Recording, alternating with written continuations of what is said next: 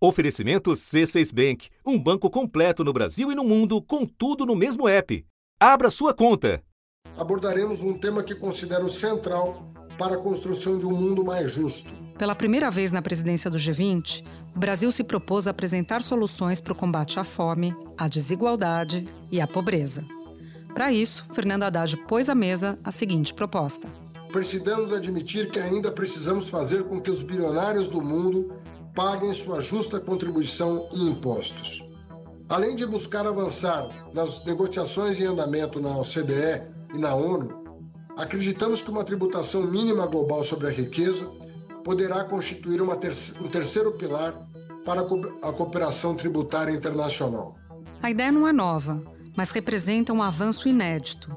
Desta vez, é uma ação coordenada entre os países. Eu quero anunciar que essa presidência buscará construir uma declaração do G20 sobre tributação internacional até a nossa reunião ministerial em julho. Pelo menos é o que o Brasil quer. O governo brasileiro acha que, com o apoio do grupo das 20 maiores economias do planeta, pode conseguir tirar a ideia do papel. Se é um país sozinho não resolve nada. Isto é preciso um grande acordo internacional e por isso eu sublinhei a importância do, do bom acolhimento que a proposta brasileira teve em vários países. Autor do livro Triunfo da Injustiça, o economista francês Gabriel Zuckman, da Universidade da Califórnia, também expôs seu argumento a favor da ideia na reunião do G20. Uma proposta é uma taxa mínima global sobre os bilionários igual a 2% da sua riqueza por ano. Nós concluímos que se esse imposto existisse em nível global, isso geraria 250 bilhões de dólares adicionais por ano. Países em desenvolvimento precisam de 500 bilhões de dólares a mais por ano para enfrentar a mudança climática. O que eu estou dizendo é que podemos pagar metade desse dinheiro taxando em 2% os bilionários. Mas o tema desperta ainda várias dúvidas. Um, se esse esforço coordenado tem chances de dar certo, já que muitos paraísos fiscais são contra.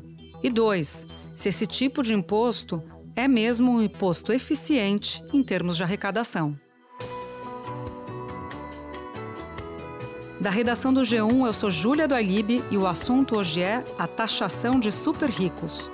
Quais os desafios para a discussão de um imposto global sobre grandes riquezas e o que experiências de outros países podem ensinar ao Brasil? Neste episódio, eu converso com Lorraine Messias, pesquisadora do Núcleo de Tributação do INSPER e integrante de um estudo que aborda a criação do imposto sobre grandes fortunas em outros países. Antes, eu falo com André Roncalha, Professor de Economia da Unifesp, ele é doutor em Economia do Desenvolvimento pela Universidade de São Paulo. Sexta-feira, 1 de março. André, na abertura do G20, o ministro da Fazenda, Fernando Haddad, defendeu uma tributação mínima global sobre grandes fortunas. É o que está sendo chamado de taxar os super ricos. O discurso recebeu o endosso do representante do Ministério da Fazenda da França ele especificamente disse que há mais países europeus que apoiam a ideia também. Então, eu quero começar te perguntando o seguinte: o quanto essa proposta pode prosperar num futuro próximo? Eu acho que ela tem todas as possibilidades de prosperar a depender do grau de cooperação que os países né, investirem nisso. É evidente que esses fóruns eles uh, têm muitas promessas, existem né, propostas muito ousadas, mas a gente vai ver né, efetivamente isso acontecendo na hora que os países começarem a implementar. Eu quero frisar, Júlia, que esse processo de, vamos ver, cercar a riqueza dos mais ricos, das grandes corporações, ele já tem 10 anos de história, pelo menos, que vem acontecendo na forma de uma maior transparência bancária da parte dos paraísos fiscais. Então, essa troca automática de informações, que já tem aí cerca de 10 anos funcionando, ela permite que a gente entenda para onde vai a riqueza, como que as grandes corporações manipulam os sistemas tributários para pagar menos impostos sobre lucros. Então, a possibilidade de tributar os mais ricos é uma possibilidade real. Agora, a questão é saber como que a política internacional vai processar isso de uma maneira coordenada. Mas existem boas possibilidades, sim. Em janeiro deste ano, entrou em vigor um acordo que foi assinado por 140 países. E esse acordo prevê uma taxa de pelo menos 15%, isso sobre o lucro das multinacionais.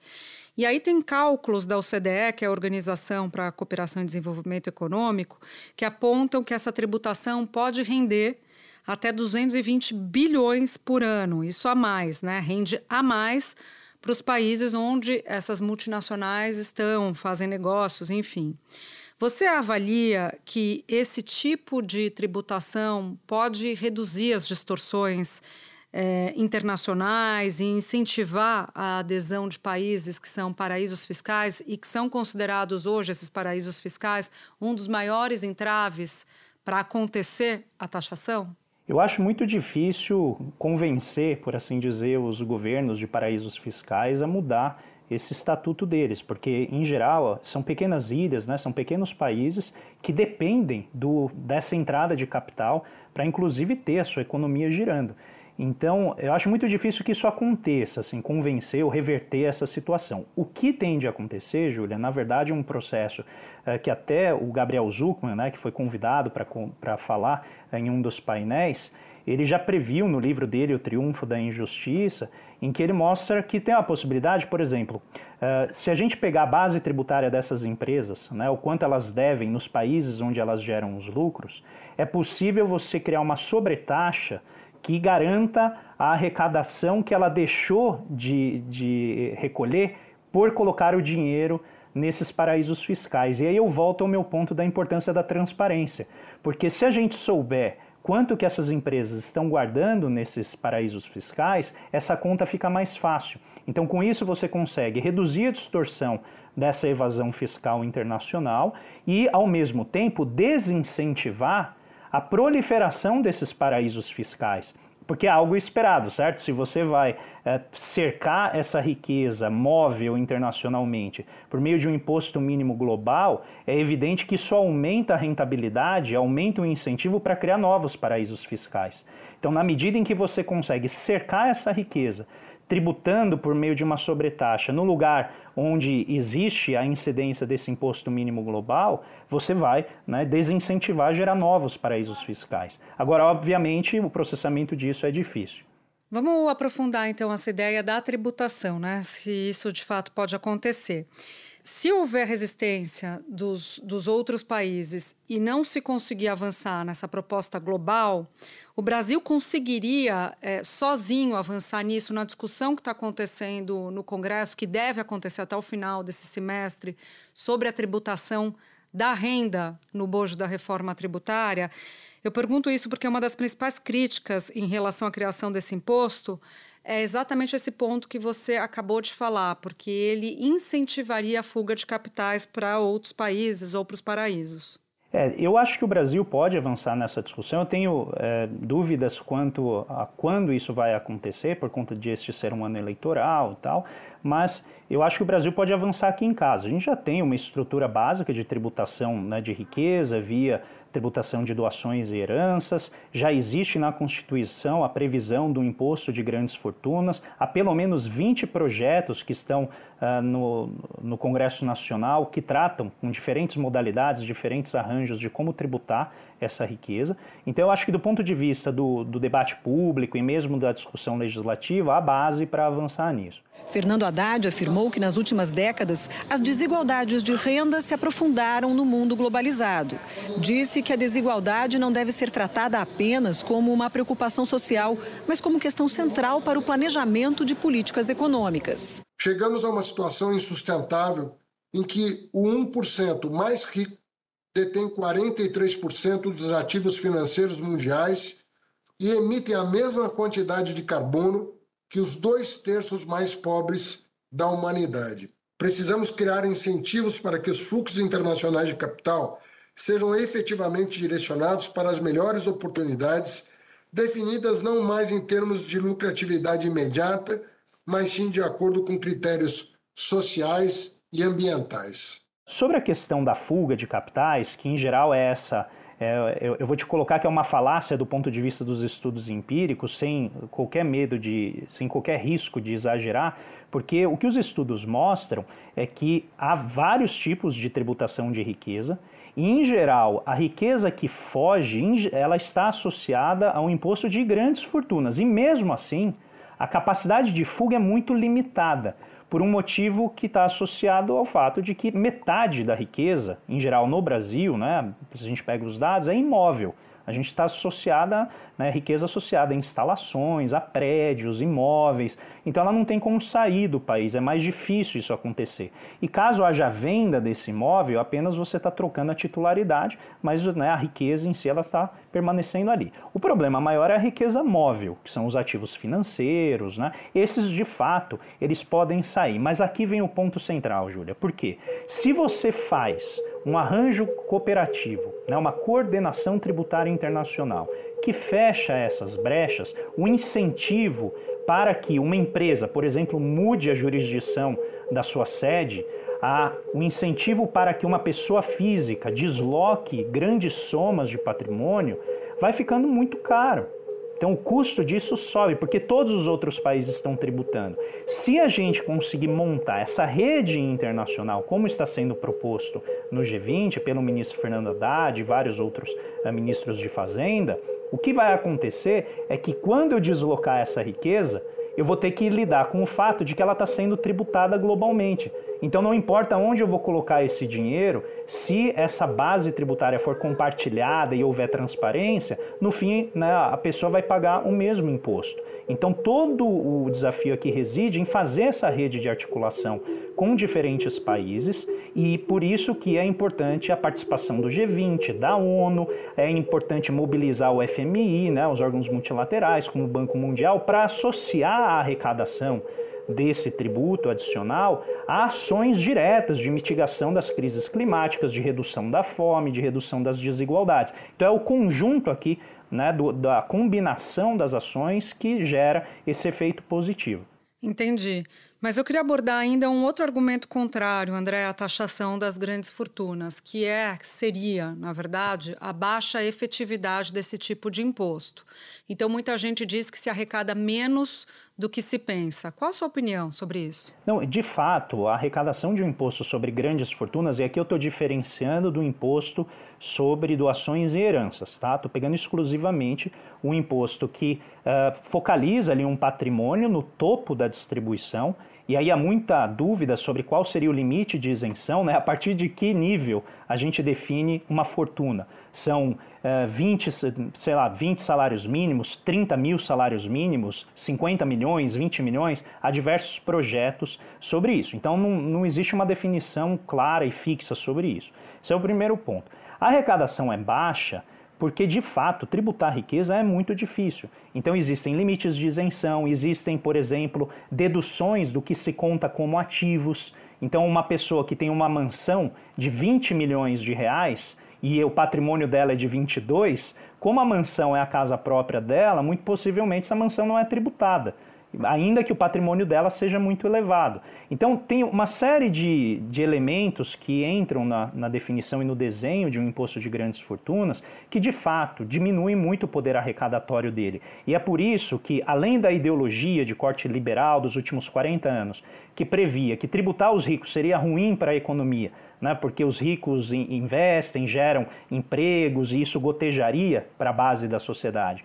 Essa ideologia se combinou com uma ação de vários países, particularmente da Europa, em reduzir as alíquotas de tributação ou mesmo eliminar esses impostos. Então, se a gente volta no final dos anos 90, havia 12 países europeus que tributavam grandes fortunas, hoje são quatro, exatamente por uma combinação da baixa do baixo poder arrecadatório desse tributo, mais essa ideologia de que os ricos gerariam né, grandes investimentos. E aí, nesse ponto, só para deixar muito claro, quando você tributa a riqueza, um dos efeitos importantes esperados é que essa riqueza circule na sociedade. Então ela tem uma baixa efetividade arrecadatória, Júlia, mas ela gera outros incentivos. Por exemplo, uma família que sofre a tributação desse imposto, ela pode, por exemplo, querer vender esses ativos para não ter que pagar uma alíquota em cima do, do patrimônio todo dela. E isso pode fazer essa riqueza circular. Ela vende essa riqueza e essa riqueza vai para a mão de outras pessoas. Há estudos mostrando que países que aumentam a fração da tributação de patrimônio no total da arrecadação, eles têm maior crescimento econômico. Exatamente porque, apesar de não arrecadar muito, esse imposto incentiva a riqueza a circular mais pela economia. Ótimo, André. Muito obrigada pelas informações todas. Um prazer ter você aqui no assunto e até a próxima. Um grande prazer, Júlia. Até a próxima. Espera um pouquinho que eu já volto para conversar com a Lorraine. Com o C6 Bank, você está no topo da experiência que um banco pode te oferecer. Você tem tudo para sua vida financeira no mesmo app, no Brasil e no mundo todo. A primeira conta global do país e atendimento personalizado além de uma plataforma de investimentos em real e dólar com produtos exclusivos oferecidos pelo C6 em parceria com o JP Morgan Asset Management. Quer aproveitar hoje o que os outros bancos só vão oferecer amanhã? Conheça o C6 Bank. Tá esperando o quê? C6 Bank. Lorraine, a defesa da tributação dos super ricos faz parte de uma agenda do governo Lula, uma agenda cujo objetivo final é a redução da desigualdade. Esse tipo de medida ajuda concretamente nesse objetivo final de combater esse problema? Quando você olha para os países que adotaram este tributo ao longo da história, e dentre esses países estão principalmente os países nórdicos, o que dificulta, de certa forma, a comparação com o Brasil, né? uma vez que eles se distanciam muito da realidade brasileira, seja por aspectos históricos, econômicos, distributivos, é, você vai olhar que esses países eles seguem uma tendência de descontinuação desse tipo de tributo. Quando você olha para os achados da literatura, eles vão dizer que os países que usaram esse tipo de tributo é, tiveram muito pouco, poucos ganhos em termos de distribuição de renda e melhoria de bem-estar. É um tipo de tributo muito difícil de ser manejado pela administração tributária, porque ele é um tributo é, oneroso, é, no sentido de que ele onera a economia ao distorcer incentivos e alocações por parte dos agentes econômicos. Então, há uma perda de bem-estar nesse sentido, há uma perda de ciência econômica, é, porque ele vai alterar as escolhas de investimento, as decisões de consumo das famílias, é, de onde é, poupar, que tipo de ativos essas famílias vão poupar. Ele é um tributo muito oneroso para a administração tributária, principalmente porque para cada ponto percentual que você eleva dele, você perde muito em termos de base é, de arrecadação. Então, aquela, aqueles mais ricos, o que a literatura vai mostrar, ao se verem submetidos é, por esse tipo de tributação, eles vão realocar seu, seu patrimônio, seja dentro do país, seja mandando esses recursos para fora. Em suma, tentando responder a sua, sua pergunta, quando olhamos para a literatura econômica, são poucos os, a, as evidências são muito pouco substanciais no sentido de orientar que há uma melhoria de bem-estar e de distribuição econômica ao se adotar esse tipo de tributo. Entendi, mas eu acho que você coloca um ponto aqui que é fundamental. Você fala que são as experiências isoladas. A novidade da discussão agora é fazer isso com parte expressiva do mundo. Essa proposta não acabaria é, tirando esse efeito de realocamento da riqueza? Exatamente. Qual é a novidade neste momento desse debate? É a adoção de um tributo de forma coordenada. Tá? Quando você olha para a literatura, não, não, não se tem nada mapeado nesse sentido. Tá? Então, é, o que eu posso dizer é o nosso estudo não, não mapeou e não alcançou esse tipo de abordagem. Então vamos falar especificamente sobre o estudo de vocês. O que, que vocês concluíram entre tantas coisas? Que a Noruega manteve o imposto, então eu queria entender é, por que, que eles decidiram isso. E também queria falar sobre a Colômbia e a Argentina, que adotaram a tributação sobre as riquezas também. O que, que o exemplo desses países pode mostrar para a gente? O nosso estudo ele tentou sistematizar é, outros estudos, olhar o, o, o, os achados quantitativos de cada um desses estudos, quando eles olham para países que adotaram em algum momento da sua história ou ainda adotam uma tributação sobre superfície. Né? Quais estudos e que países foram esses? Suécia, Suíça, Países Baixos, Colômbia, Espanha, é, Dinamarca, é, ou, ou, como um tributo a nível central ou como um tributo subnacional, como foi no caso da, da, da Espanha, né? O que, que, a gente vai encontrar? Que boa parte desses países, eles descontinuaram esse tipo de tributo, ou seja, eles não levaram adiante. Na economia, a gente vai dizer que é um tributo que ele tem uma alta elasticidade. O que, que isso significa? Que para cada ponto percentual que eu elevo dentro da alíquota desse tipo de tributo, né, de tributos para super ricos, a base de arrecadação ela recua muito bruscamente. O que, que recuo da base de arrecadação, né? São indivíduos, é, são contribuintes que vão tentar realocar os seus ativos que estão sujeitos a esse tipo de tributo é, para outras bases ou vão levar para fora do país, vão levar para fora daquela jurisdição que adota aquele tipo de tributo. Então, ele é um tributo é, muito pouco efetivo em termos de arrecadação, porque ele, ele leva o contribuinte, ele induz o contribuinte a buscar formas de evadir ou de elidir.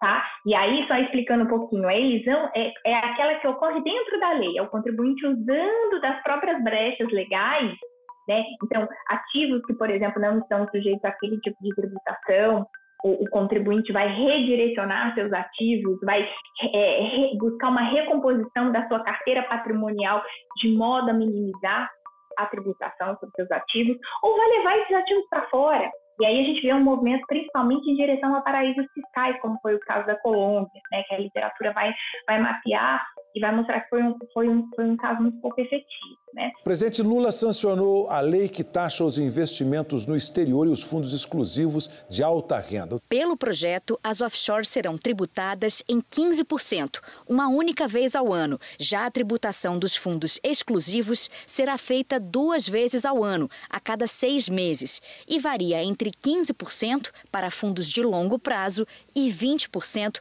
para fundos com até um ano. O parecer também prevê uma tributação de 8% para os investimentos em estoque.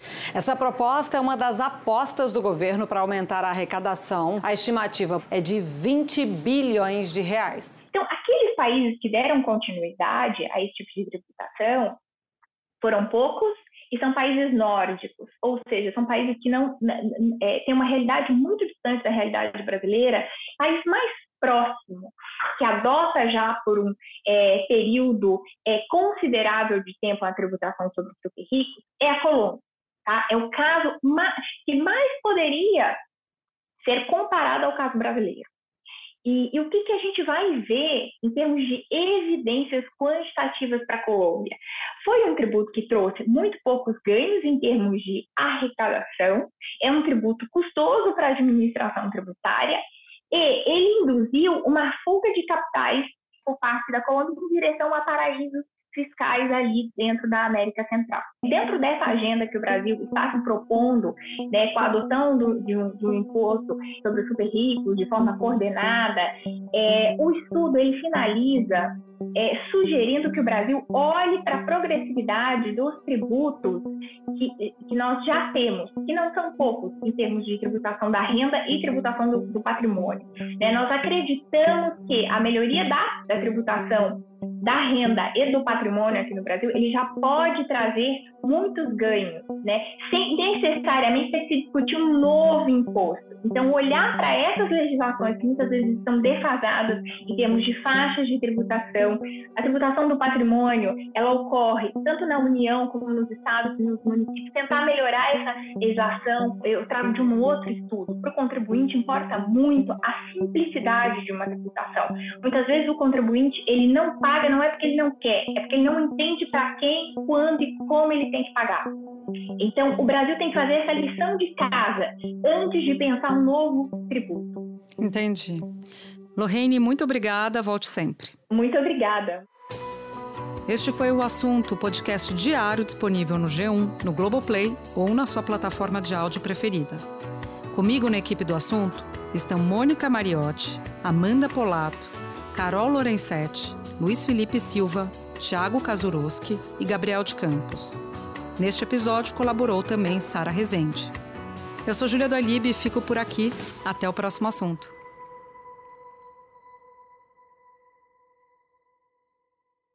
Você no topo da experiência financeira que um banco pode oferecer. Escolha um banco completo no Brasil e em qualquer lugar do mundo. Abra sua conta no C6 Bank.